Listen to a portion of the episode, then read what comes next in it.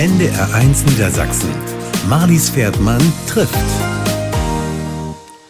Heute ist eine mutige Frau zu Gast. Sie ist Politologin, Journalistin, Abgeordnete und Ministerin und aus tiefstem Herzen Sozialdemokratin.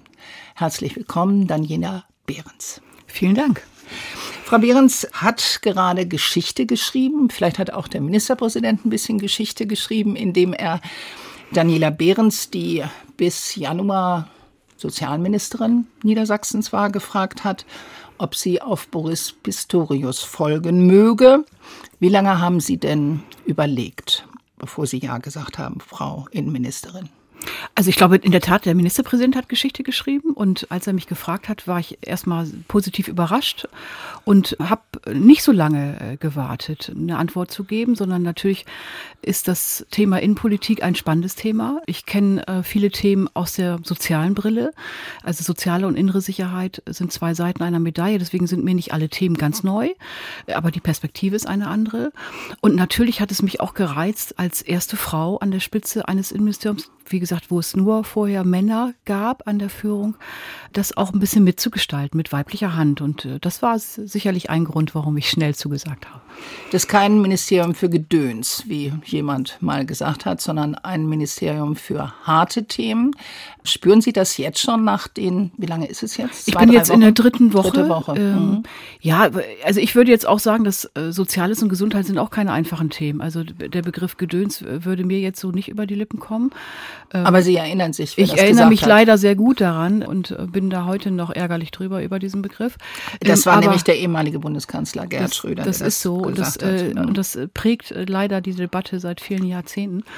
Nein, es sind Themen, die innere Sicherheit direkt berühren. Äh, die Menschen haben einen Anspruch und auch die, das große Gefühl, dass wir sicher leben wollen. Und dafür ist die Arbeit im Innenministerium sehr, sehr wichtig. Die Polizei, Brand- und Feuerwehr.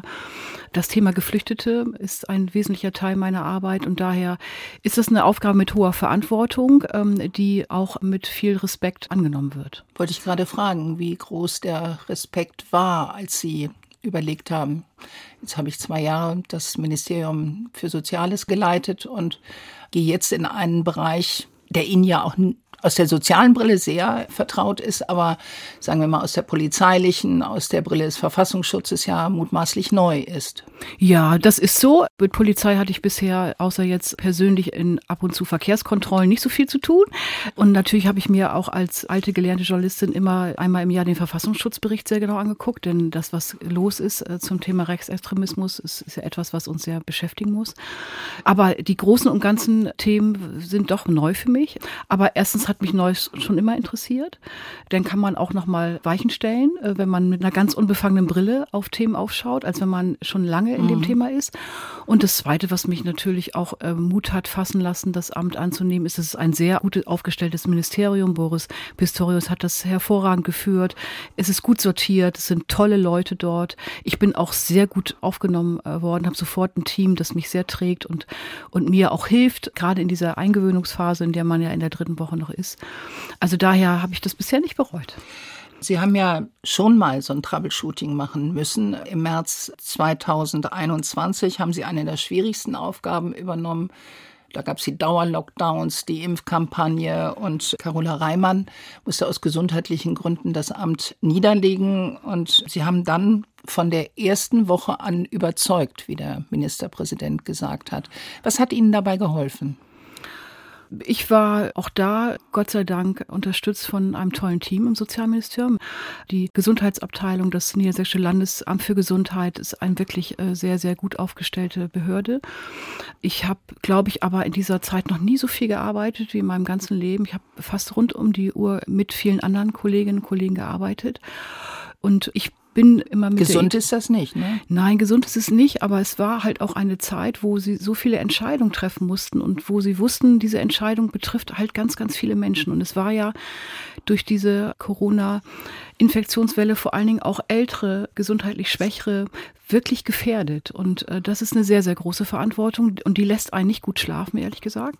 Und daher war ich da immer versucht, auch auf der Höhe der Zeit zu sein, mich eng abzustimmen mit vielen, gut zu kommunizieren, was wir machen, damit es Menschen verstehen, die nicht im System sind. Und das gelingt natürlich einer Journalistin und einer Frau, die frisch reinkommt, vielleicht noch mal ein bisschen besser, als wenn man als Expertin zu tief drinsteckt, weil man dann ganz oft in Fachchinesisch abdriftet und das macht die Kommunikation schwieriger. Und mir hat in meinem ganzen Leben immer sehr geholfen, eine journalistische Ausbildung, also Themen runterzubrechen, verständlich zu machen.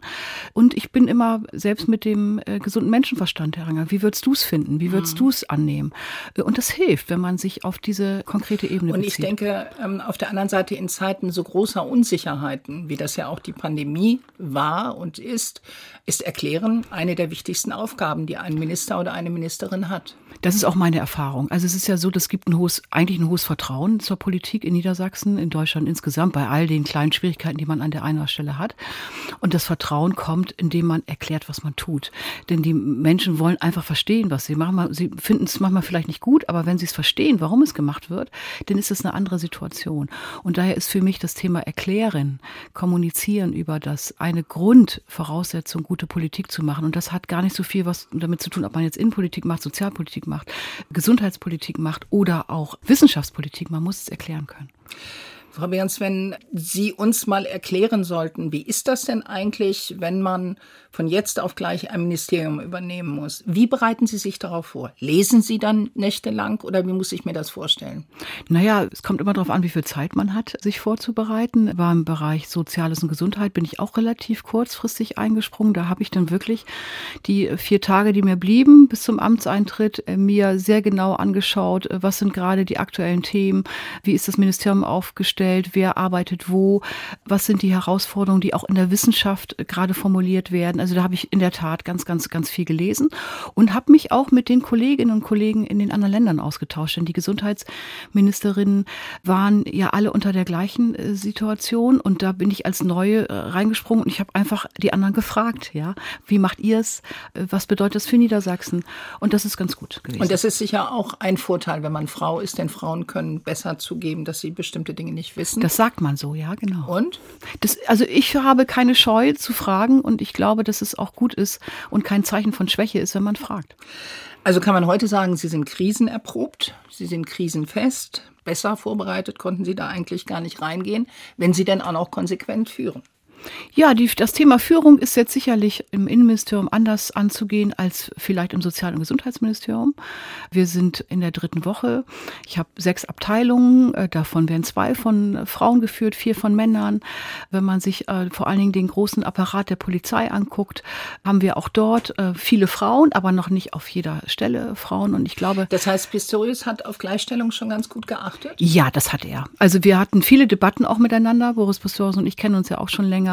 Und ich habe ihn schon wahrgenommen als einer, der auch darauf geachtet hat, dass Führung divers aufgestellt ist. Und äh, ich finde jetzt, wir haben noch keine 50-50 in allen Ebenen, aber mit 30 Prozent ist es schon mal gar nicht schlecht für einen Beruf, der noch von gar nicht so vielen Jahren äh, sehr, sehr männlich dominiert ist. Und heute nützt uns auch ein bisschen die neue Generation. Junge Männer haben heute auch ein anderes Verständnis zum Thema Vereinbarkeit von Beruf und Familie, als das vielleicht vor 10, 15 Jahren war. Und das alles hilft, glaube ich, insgesamt der Geschlechtergerechtigkeit. Sie wirken und werden auch dargestellt als jemand, der sehr nahbar ist. Das Innenministerium oder als Innenministerin haben Sie jetzt eine ganz andere Sicherheitsstufe. Wird das Ihren Umgang mit Bürgern, mit Bürgerinnen verändern? Das hoffe ich eigentlich nicht. Also ich weiß es nicht, dass, ob, wie mich das Amt verändert. Wie gesagt, ich bin in der dritten Woche. Aber ich bin jetzt 54 äh, und meine Erfahrung war immer, dass ich verstehen möchte, was Menschen bewegt. Und das kann man nur, wenn man mit ihnen eng im Diskurs ist und wenn man nahbar ist, dass die Leute sich trauen, einen anzusprechen. Und wenn sie jetzt, äh, was für mich noch gewöhnungsbedürftig ist, mit Personenschutz auf Veranstaltungen kommen und sie werden begleitet von einer Dreiergruppe, dann ist das ja erstmal abschreckend für viele Menschen, überhaupt mich anzusprechen. Also man ist jetzt äh, durch den Job vielleicht ein bisschen weniger nahbar. Und das muss man, finde ich, durch Diskurs und durch eigene Verhaltensweisen wieder überbrücken, diese Distanz. Und das möchte ich mir auch schon erhalten. Sie wohnen in Bokel, das wollen wir nicht verschweigen, denn äh, Bokel ist Ihre Heimat. Bokel ist etwas, wie ich gelesen habe, man kriegt sie zwar aus dem Norden heraus, aber man kriegt den Norden aus ihr nicht heraus. Fand ich eine sehr schöne Beschreibung. Was haben die Leute in Bokel denn gesagt? Ah, ich bin da ja aufgewachsen und bin dann äh, zum Studium weg gewesen und irgendwann waren wir wieder da. Mein Mann und ich haben dann ein Haus gebaut und die nehmen das wahr, aber wissen, also für die ist das jetzt irgendwie ganz, ganz, glaube ich, spektakulär, dass da viel Polizei im Dorf rumfährt und mehr als das sonst der Fall war. Aber ansonsten nehme ich viel, viel äh, Freundlichkeit wahr, wenn ich unterwegs bin im Dorf, dann werde ich angesprochen, wie stolz man auf mich ist. Also ein Kind aus dem Dorf und jetzt bist du Innenministerin. Also ähm, ansonsten nehmen also die eine freundliche Unterstützung. Ja, also ganz ja. normal. Also die kennen mich und die, die sind jetzt nicht besonders anders zu mir und das finde ich gut. Ja. In Bokel leben 2300 Einwohner so in etwa. Ähm, ja, 2,7 glaube ich. 2,7 sogar. Ja, so ja, ungefähr. War wahrscheinlich eine alte Zahl, die ich da gelesen habe. Das ist ähm, ja ein bisschen mehr als ein Dorf. Das heißt, es gibt auch viele Infrastrukturgeschichten. Sind Sie dort in der Woche auch? Fahren Sie zwischen, zwischen Hannover und Bokel oder sind Sie am Wochenende vorwiegend da? Also ähm, mein Mann und ich sind sehr, schon sehr, sehr lange zusammen und ähm, haben beide unsere beruflichen Entwicklungen mitgemacht und, und mögen uns immer noch sehr. Äh, das äh, verschafft. Müssen Sie uns nachher nochmal erzählen, was, ich glaube, mit 18 haben Sie ihn kennengelernt. Wir haben uns sehr früh kennengelernt, genau, ja. und sind jetzt schon ganz, ganz lange verheiratet und haben beide aber auch unseren Freiraum, was Berufe angeht. Und mein Mann hat mich immer unterstützt in der Politik, aber für mich war auch immer wichtig, dass wir Zeit für uns haben. Und der Job so bringt es mit sich, dass ich in der Woche nicht so oft da bin. Also ich habe eine kleine Wohnung auch hier in Hannover. Und entweder kommt er am Wochenende mich besuchen in Hannover oder ich bin halt zu Hause. Und ich versuche so oft wie möglich zu Hause sein, denn ich habe Freunde da, ich habe meine Familie da und die liegen mir alle sehr am Herzen und die möchte ich ab und zu sehen.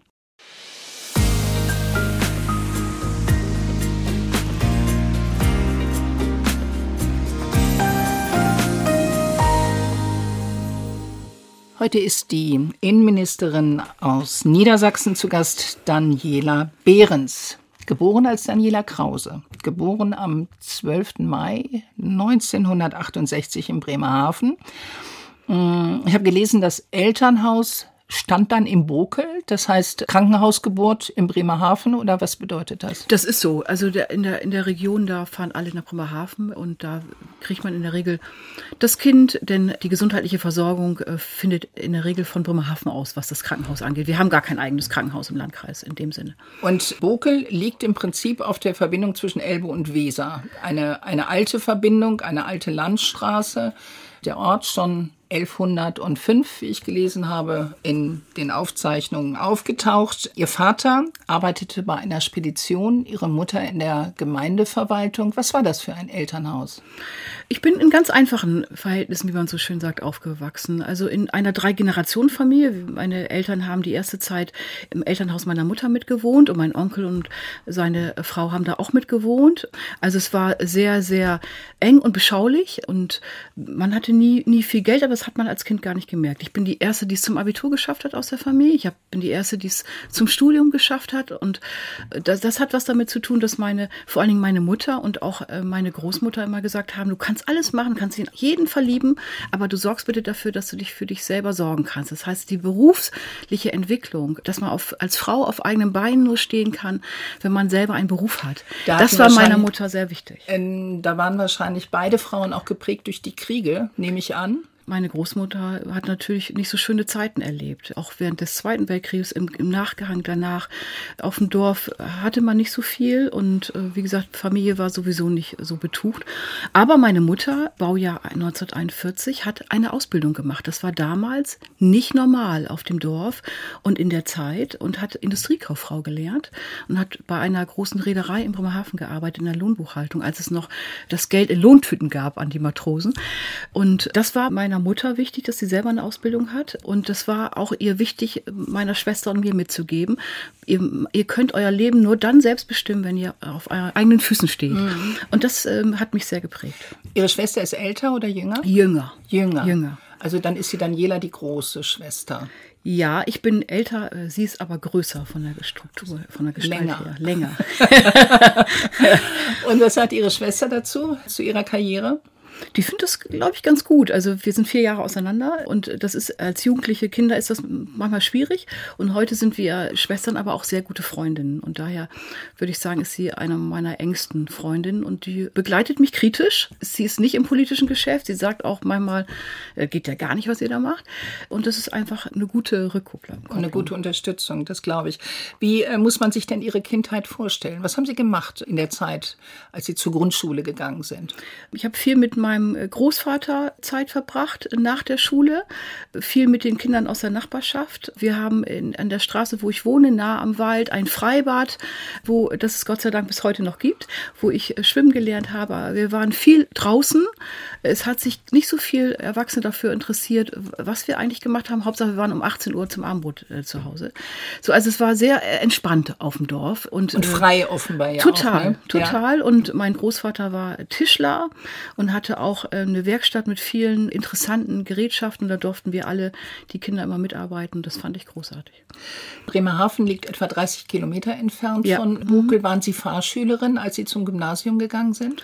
Ich bin gar nicht erst aufs Gymnasium gegangen, sondern ich bin zuerst auf die Realschule gegangen. Die Realschule war nämlich drei Näher. Kilometer entfernt. Und zum Gymnasium hätte man mit dem Zug fahren müssen äh, nach Bremerhaven. Und da hatte ich keine Lust zu, ehrlich gesagt. Und meine Freunde hatten auch alle eine Realschulempfehlung.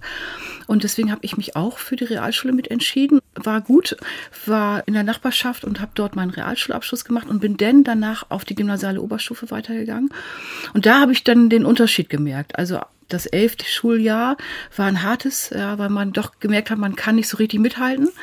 Und es war eine andere Szenerie, also mehr Kinder aus Akademikerelternhäusern. Da merkt man denn das erste Mal, dass man an der einen Stelle nicht so mitdiskutieren konnte oder nicht so mithalten konnte, dass die andere Sie Urlaube keine- verbracht haben. Ne? Kein eigenes Segelboot. Ja. Man spielte kein Tennis. Also wir sind selten in Urlaub gefahren, weil, weil da, da gab es nicht die Möglichkeiten zu. Aber äh, der Wechsel auf so ein Gymnasium waren auf einmal andere Leute da. Sie haben dann Abitur gemacht und wenn ich das richtig gelesen habe, wollten Ihre Eltern lieber, dass Sie Jura studieren oder ja, Pädagogik, dass Sie Lehrerin werden. Aber das war nichts für Daniela, oder? Meine Mutter wollte, dass ich was Ordentliches werde. Und für sie war was Ordentliches Lehrerin oder Anwältin. Und ich fand beide schrecklich. Und ich wollte Journalistin werden.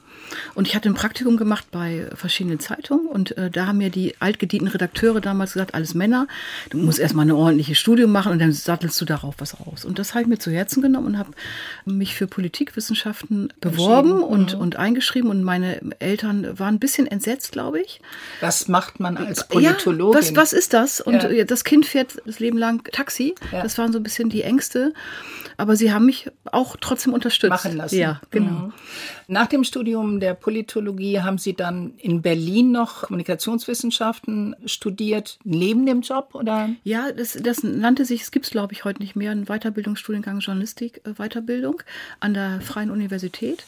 Und zwar neben dem Volontariat, neben der Redakteurstätigkeit, weil ich gemerkt habe, so im Doing äh, in der Lokalredaktion, das eine oder andere fehlt noch.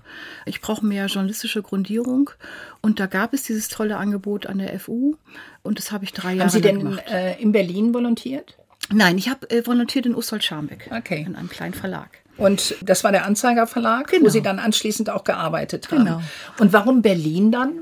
Weil es das, das äh, Gab es nur es da? gab nur an der FU Berlin diesen Weiterbildungsstudiengang und ich wollte nicht raus, sondern ich wollte das neben dem Job machen. Und das war das einzige Angebot. Ich glaube, sonst gab es das nur in Basel noch und daher habe ich mich für Berlin entschieden.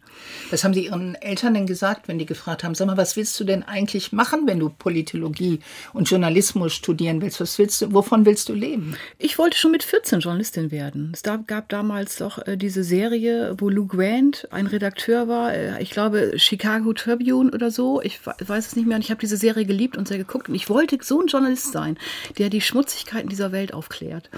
Und das wollte ich immer werden. Und das fanden meine Eltern glaube ich, nur so semi-gut, ja. Also sie hätten eher was ordentliches, glaube ich. Für, Journalismus war für sie, glaube ich, nicht so was richtig Handfestes. Wenn Sie zurückdenken an die Zeit beim Anzeiger Verlag, welche Geschichten fallen Ihnen heute noch ein, die Sie geschrieben, die Sie recherchiert haben? Ich habe ganz äh, zu Anfang eine Geschichte gemacht über Polizistinnen in Ussol-Scharmbeck. Das war äh, damals die Debatte, haben wir eigentlich auch Frauen in der Polizei und Ussol-Scharmbeck in der Polizeistation dort gab es einige Frauen und äh, die habe ich irgendwo getroffen, habe gesagt, ich möchte mal eine Geschichte über euch machen. Und einer meiner ersten Geschichten, erinnere ich mich gern dran, war über Polizistinnen in Ussol-Scharmbeck.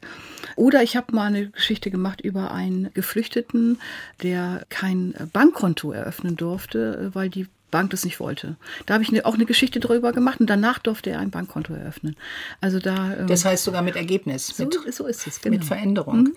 Philippinen soll auch ein Stichwort gewesen sein, dass Sie über die Philippinen und die Armut in der dritten Welt geschrieben haben.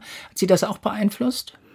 Ja, also das war meine erste Begegnung mit Armut, also in der Realität. Ich habe äh, während meiner Lokalredakteurstätigkeit eine sehr engagierte Frau kennengelernt, die jedes Jahr auf die Philippinen geflogen ist, um dort Entwicklungshilfeprojekte zu machen, also Schulen zu bauen, Wasserleitung zu organisieren, Bildung zu vermitteln. Ja, Bildung ist ja eine ganz entscheidende Frage. Und ich habe eine, einen Bericht über sie gemacht und dann hat sie zu mir gesagt, wissen Sie, Sie können das gar nicht beurteilen, kommen Sie doch mal mit. Und dann habe ich meinen Verleger überzeugt, dass ich mitfahren darf. Auf die Philippinen? Ähm, auf die Philippinen wow. und habe mir diese Projekte da angeguckt. Und wenn Sie sehen, die Armut dort, ähm, eine Familie mit 13 Kindern und die letzten beiden können nicht richtig ernährt werden, dann ist das, äh, hat, hat mich das sehr beeindruckt. Ich äh, versuche gerade zu rechnen. Als Sie 18 Jahre alt waren, gab es einen Weihnachtsball. Ja. Was ist da passiert? Ich war auf einem Weihnachtsball mit einem Freund und da habe ich meinen Mann kennengelernt. Der ist an mir vorbeigetanzt und habe gedacht, das ist ja ein hübscher. Den musst du vielleicht nochmal ansprechen. Und hat geklappt? Hat geklappt. Bis heute. Bis heute. Ist diese ja nicht ständig aufeinander hocken, sondern sich eigentlich am Wochenende sehen. Ist das ein Rezept dafür, dass es so lange gehalten hat oder lange hält? Ja, ich, ich, bei uns klappt es gut. Also ich glaube, jeder muss sein Leben ein bisschen haben, man muss seine eigenen Interessen haben und ich glaube, es ist wichtig, dass man dem Partner und der Partnerin Chance auch gibt auf berufliche Entwicklung. Und mein Mann kommt aus einer Familie mit nur Söhnen. Meine Schwiegermutter ist eine tolle Frau, die hat ihre Söhne so erzogen, dass die alles, äh, was im Haushalt ist, mitmachen. Also es gab nie diese komischen Debatten, die man vielleicht sonst hat. Und da bin ich meiner Schwiegermutter bis heute sehr dankbar für.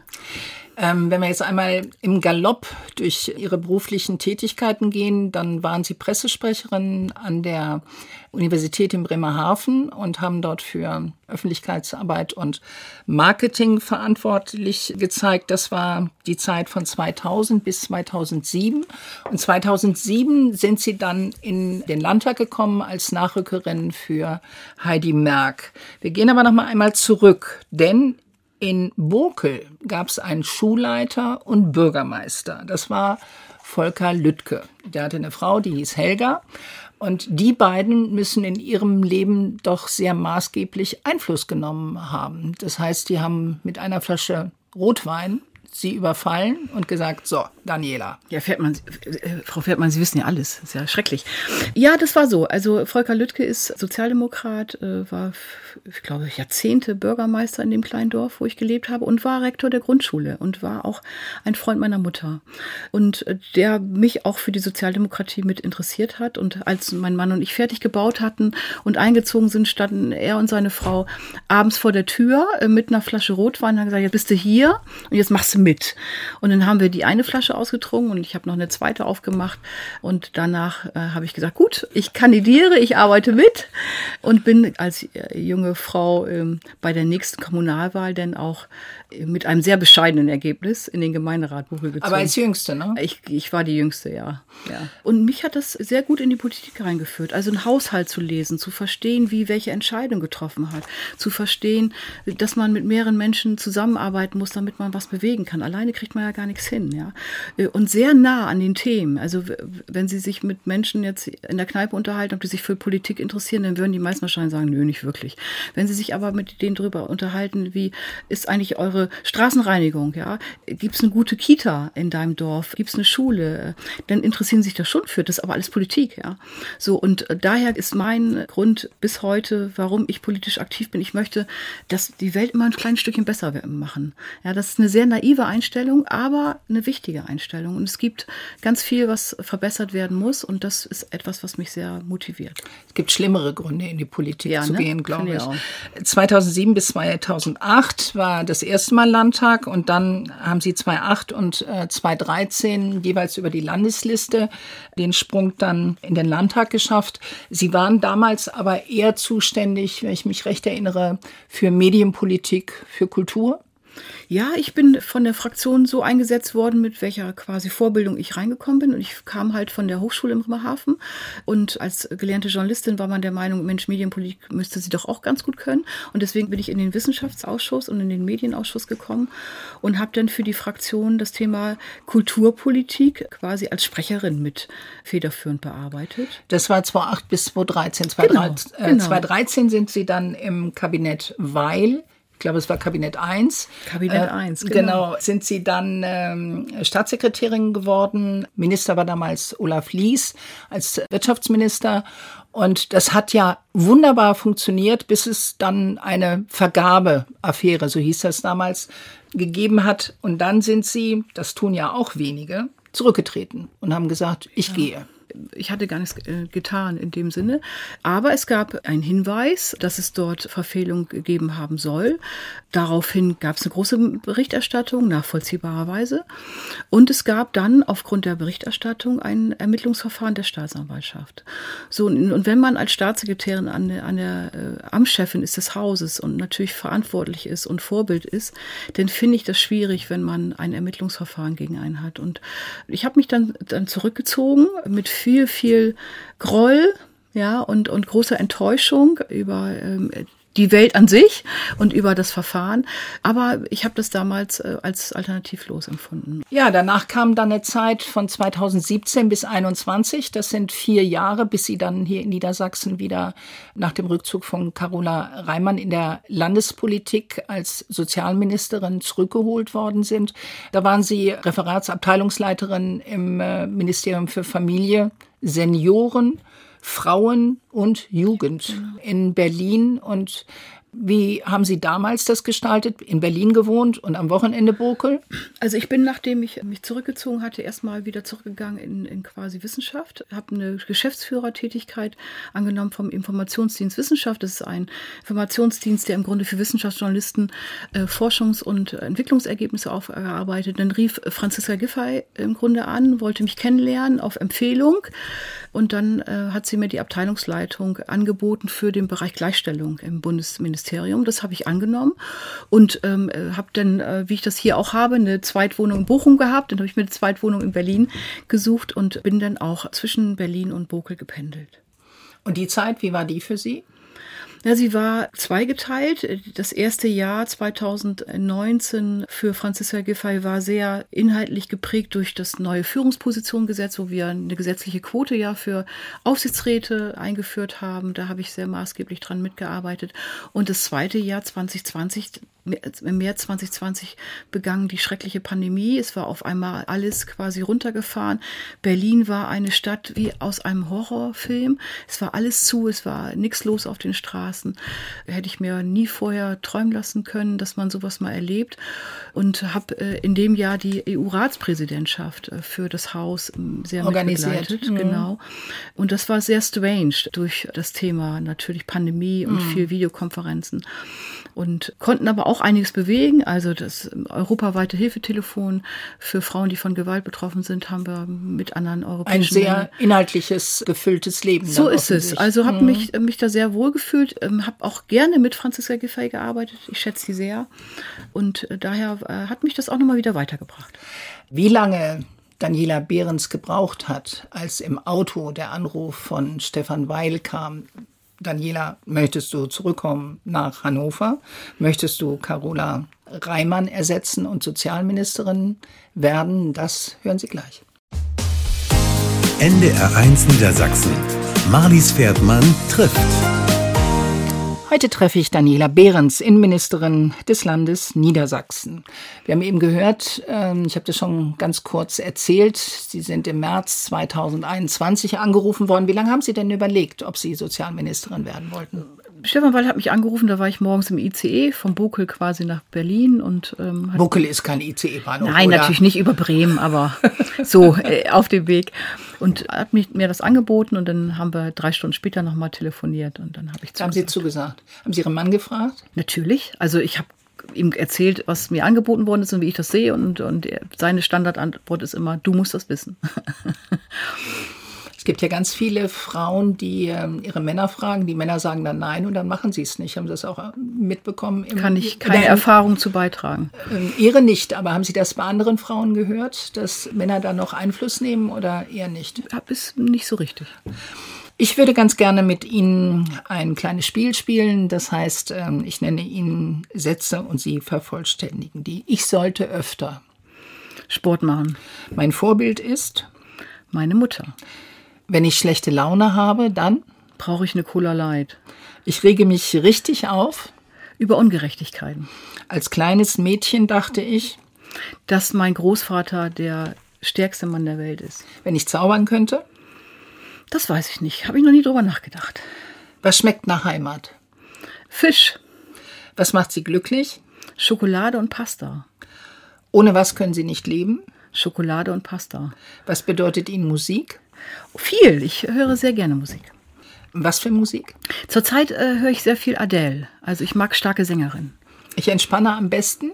Bei Musik. Wenn ich meinen Beruf heute nochmal wählen könnte? Würde ich ihn genauso wählen. Ich mag Menschen, die sich engagieren und anpacken, statt zu meckern. Ich bedauere, dass ich nie ich bedauere, dass ich nie äh, vernünftig mehr äh, meine sportlichen Sachen gemacht habe, ehrlich gesagt. Da kommt gleich die nächste Frage. Wie halten Sie sich fit? Ja, gar nicht so richtig. Also ich versuche äh, schwimmen zu gehen, ich versuche im Urlaub tauchen zu gehen, aber das ist zu wenig eigentlich. Urlaub heißt für mich? Entspannung, Sonne, Wasser, das ist für mich Urlaub. Was bedeutet Ihnen Familie? Ganz viel. Was macht Ihnen Angst? Die zunehmende Ungeduld der Menschen im Miteinander. Was gibt Ihnen Halt? Meine Familie. Haben Sie ein Lebensmotto? Nö, nicht wirklich. Ich nehme es so, wie es kommt. Vielleicht ist das, ist das ein Motto? Ich weiß es nicht. Fehlt Ihnen irgendwas in Ihrem Leben? Nee, eigentlich nicht. Ich bin eigentlich ganz, ganz glücklich. Ich wünschte, ich könnte. Ist das ein Satz, den Sie denken? Nö. Am wichtigsten in meinem Leben ist mir? Mein Mann und meine Familie. Ein perfekter Tag sieht so aus. Ein perfekter Tag habe ich ein Projekt äh, wesentlich weiterentwickelt und äh, endet mit einem Glas Weißwein. Frühaufsteher oder Morgenmuffel? Äh, ich stehe früh auf und bin trotzdem morgenmuffelig. Wie viele Stunden Schlaf haben Sie denn im Moment? Äh, ich brauche so fünf, sechs in der Woche und schlafe dafür ein bisschen länger am Wochenende. Haben Sie schräge Angewohnheiten? Also außer, dass Sie wie äh, Markus Söder Cola trinken? Nö, ich glaube nicht. Aber das müssen andere beantworten. Ich finde mich gar nicht schräg. Äh, was können Sie überhaupt nicht leiden? Klugscheißerei, ehrlich gesagt. Wenn Sie gar nichts zu tun haben, kommt das überhaupt noch vor? Doch, das kommt vor. Wenn ich gar nichts zu tun habe, was ich denn mache, dann sitze ich ganz gerne auf der Couch und lese ein Buch und höre ein bisschen Musik dabei. Ich bin ganz dankbar für? Für ein sehr behütetes Leben. Sie haben eben gesagt, Sie lesen gerne. Haben Sie ein Lieblingsbuch? Nee, habe ich nicht. Ich lese gerade ein Buch von zwei Spiegeljournalisten, die sich mit Frauen im Geheimdienst auseinandergesetzt haben. In der Geschichte auch der Bundesrepublik und darüber hinaus. Und es ist sehr spannend. Ich habe eben, ähm, oder ich habe vorhin schon mal gesagt, eigentlich sind das Eigenschaften, die alle mit K anfangen, die man als Innenministerin braucht. Krisenerprobt, krisenfähig, klare Kommunikation, klare Kante, konsequente Führung. Können Männer besser K? Das glaube ich nicht. Ich glaube, Frauen führen anders als Männer und beides führt zum Erfolg. Ja, aber dass man vielleicht als Frau ein bisschen leiser ist manchmal, dass man ein bisschen darauf achtet, ähm, auch andere Meinungen zu hören, dass man versucht, andere mit einzubinden. So nehme ich Frauen in Führung wahr. Ein bisschen breiter im Führungsverständnis, mehr einbindend und gemeinsam den Weg finden als nur Ansage. Und das finde ich, beide Wege können erfolgreich sein. Seehofer war ja Innenminister und es gibt ein legendäres Bild, wo er mit seinen acht Staatssekretären, alles Männer, da stehen so neun Männer, so ein bisschen wie bei High Noon in diesem Foto, Zu dem Zeitpunkt gab es auch in den Ländern keine einzige Frau, die Innenministerin ist. Heute haben wir es immerhin mhm. gebracht auf zwei Sozialdemokratinnen und auf zwei CDU-Frauen. Tamara Zistang ist das auf der einen Seite in Sachsen-Anhalt, Sabine Sütterlin-Waag in Schleswig-Holstein und ihre Sprenger in Berlin und jetzt Daniela Behrens in Niedersachsen. Wann meinen Sie, wird es nicht mehr ungewöhnlich sein, dass eine Frau Innenministerin ist? Ja, momentan wird man noch mit viel Aufmerksamkeit bedacht, wenn man Innenministerin ist, äh, anders als Sozialministerin, weil da gibt es viele. Aber ich glaube, es wird immer normaler. Und wenn ich mir äh, anschaue, wie viele Frauen auch sich für Politik entscheiden, für Führungspositionen entscheiden, wie anders sich junge Männer heute in ihrer Einstellung zum Thema Vereinbarkeit von Beruf und Familie aufstellen, dann bin ich ganz optimistisch. Ich bin immer noch der Meinung, es geht alles zu langsam, mhm. bin da ein bisschen ungeduldig, ähm, denn viele Fragen, die wir heute diskutieren, Medizin hat meine Mutter auch schon diskutiert. Das macht mich immer noch äh, fassungslos, wie lange das manchmal dauert. Aber ähm, ich glaube, es wird langsam normaler. Und wenn Sie sich auch anschauen, äh, vier Ministerpräsidentinnen in der Bundesrepublik, auch so viele gab es auch noch nie. Daher ist das, glaube ich, haben wir ganz gute Startpositionen. Und ich würde mir noch mehr wünschen, dass Frauen, wenn sie Angebote bekommen, sie auch einfach annehmen und sich nicht hinterfragen. Äh, sie haben gerade das richtige Stichwort gegeben, Ministerpräsidentin. Es wurde ja sofort äh, gemutmaßt, weil macht Daniela Behrens zur Innenministerin, weil er damit eine Vorentscheidung für seine Nachfolge tatsächlich auch trifft. Wie sehen Sie das? Nein, das hat das eine hat mit dem anderen nichts zu tun. Erstens ist das ja eine Entscheidung, die die SPD insgesamt trifft, nicht ein Mann alleine. Und zweitens äh, gibt es die Debatte derzeit gar nicht so sehr, denn der Ministerpräsident. Die Wahl war ja auch gerade. Ne? Erstens war die Wahl, der, der Stefan Weil steht mit voller Saft und Kraft im Amt, hat großen Spaß an seinem Amt und daher ist das eine ganz offene Frage. Das heißt, Sie lassen die anderen erstmal spekulieren und damit ja, es kommt, wie es kommt. Ne? Das äh, habe ich sowieso gelernt, dass man das nicht abstellen kann, wenn andere spekulieren. Also lasse ich das zu.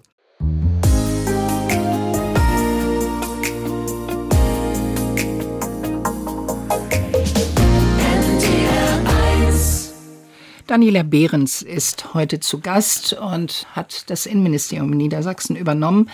Was sind die größten Herausforderungen? Sie haben das vorhin schon mal angetextet. Das sind sicherlich die Unterbringung von Flüchtlingen, aber auch im Bereich Polizei gibt es viel zu tun. Wo sehen Sie Ihre Schwerpunkte? Ne, das erste Thema, was uns gerade natürlich sehr bewegt, uns das Thema Unterbringung äh, von Geflüchteten.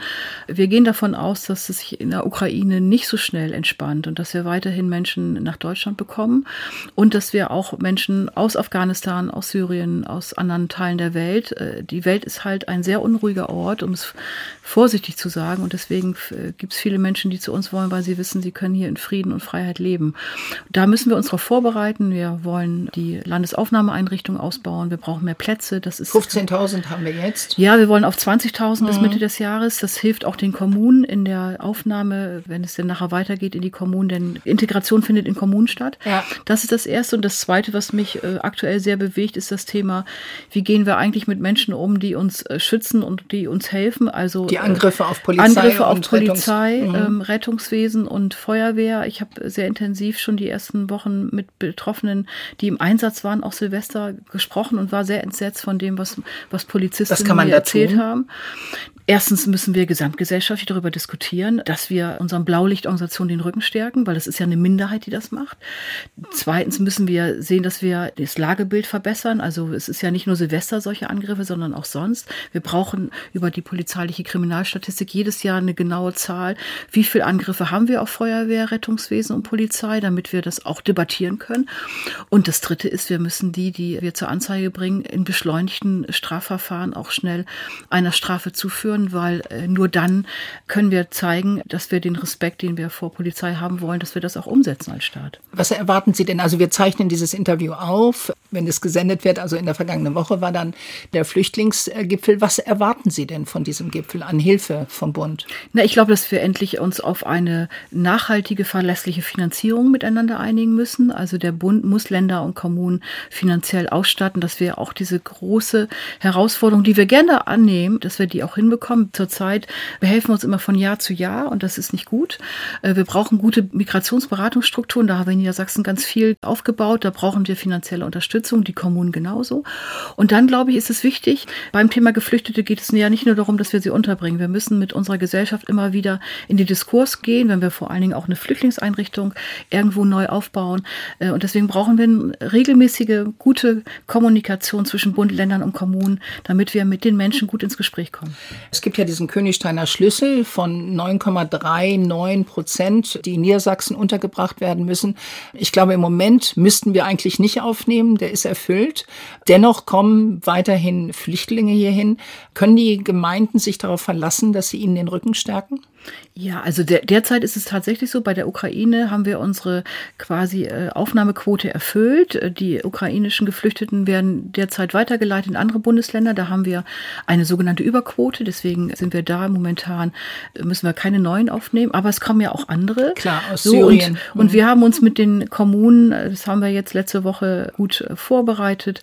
Wir machen jetzt eine bessere Prognose für die Kommunen, sodass wir ihnen genau sagen, was sie in den nächsten drei Monaten aufnehmen müssen müssen, damit die sich wiederum darauf vorbereiten können, äh, was kommt an Menschen und wiederum ihrerseits gucken können in der Gemeinde, wo haben wir Platz. Also wir versuchen einfach die Prognosefähigkeit zu verbessern bei all der Schwierigkeiten der. Die es gibt, ne? ja.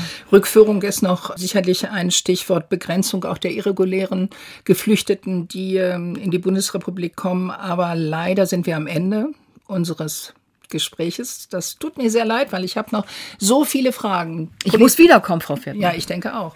Und auf der anderen Seite haben wir jetzt wenig über die Polizei gesprochen. Ich denke, da gibt es, was die Besoldung betrifft, noch etwas, was nachgearbeitet werden muss. Und die Gebäude müssen gemacht werden. Also ich denke, Sie haben noch ein paar Jahre ordentlich zu tun, Frau Behrens. Was wünschen Sie sich für die nächsten Jahre? Naja, ich habe zu Anfang, als ich im, im, Ministerium meinen quasi Anfangsauftritt hatte, gesagt, na, mein Vorgänger war zehn Jahre im Amt, der Vor Vorgänger war zehn Jahre im Amt, damit ist meine Zeitlinie klar, ja. Ich will bleiben, bin gekommen, um zu bleiben, wie man so schön sagt. Und ich möchte tatsächlich vor allen Dingen die Rahmenbedingungen für Polizei, Feuerwehr und Rettungswesen maßgeblich verbessern. Und ich möchte, dass wir eine gute gesellschaftliche Debatte zur Aufnahme von Geflüchteten hinbekommen. Denn auf der einen Seite ist das so ein großes Kompliment für Niedersachsen und Deutschland, dass so viele zu uns kommen, weil sie hier in Frieden und Freiheit leben können und ihrer Familie eine Perspektive eröffnen müssen. Und auf der anderen Seite brauchen wir so viele Menschen auch als, als Arbeitskräfte, ja. Und das muss doch zusammengehen. Und andere Kulturen ist eigentlich eine Bereicherung, wenn wir es gut machen. Und nicht eine, eine Sache, vor der Menschen Angst haben äh, müssen. Und da möchte ich sehr viel Zeit für investieren. Herzlichen Dank, dass Sie da waren. Gern geschehen.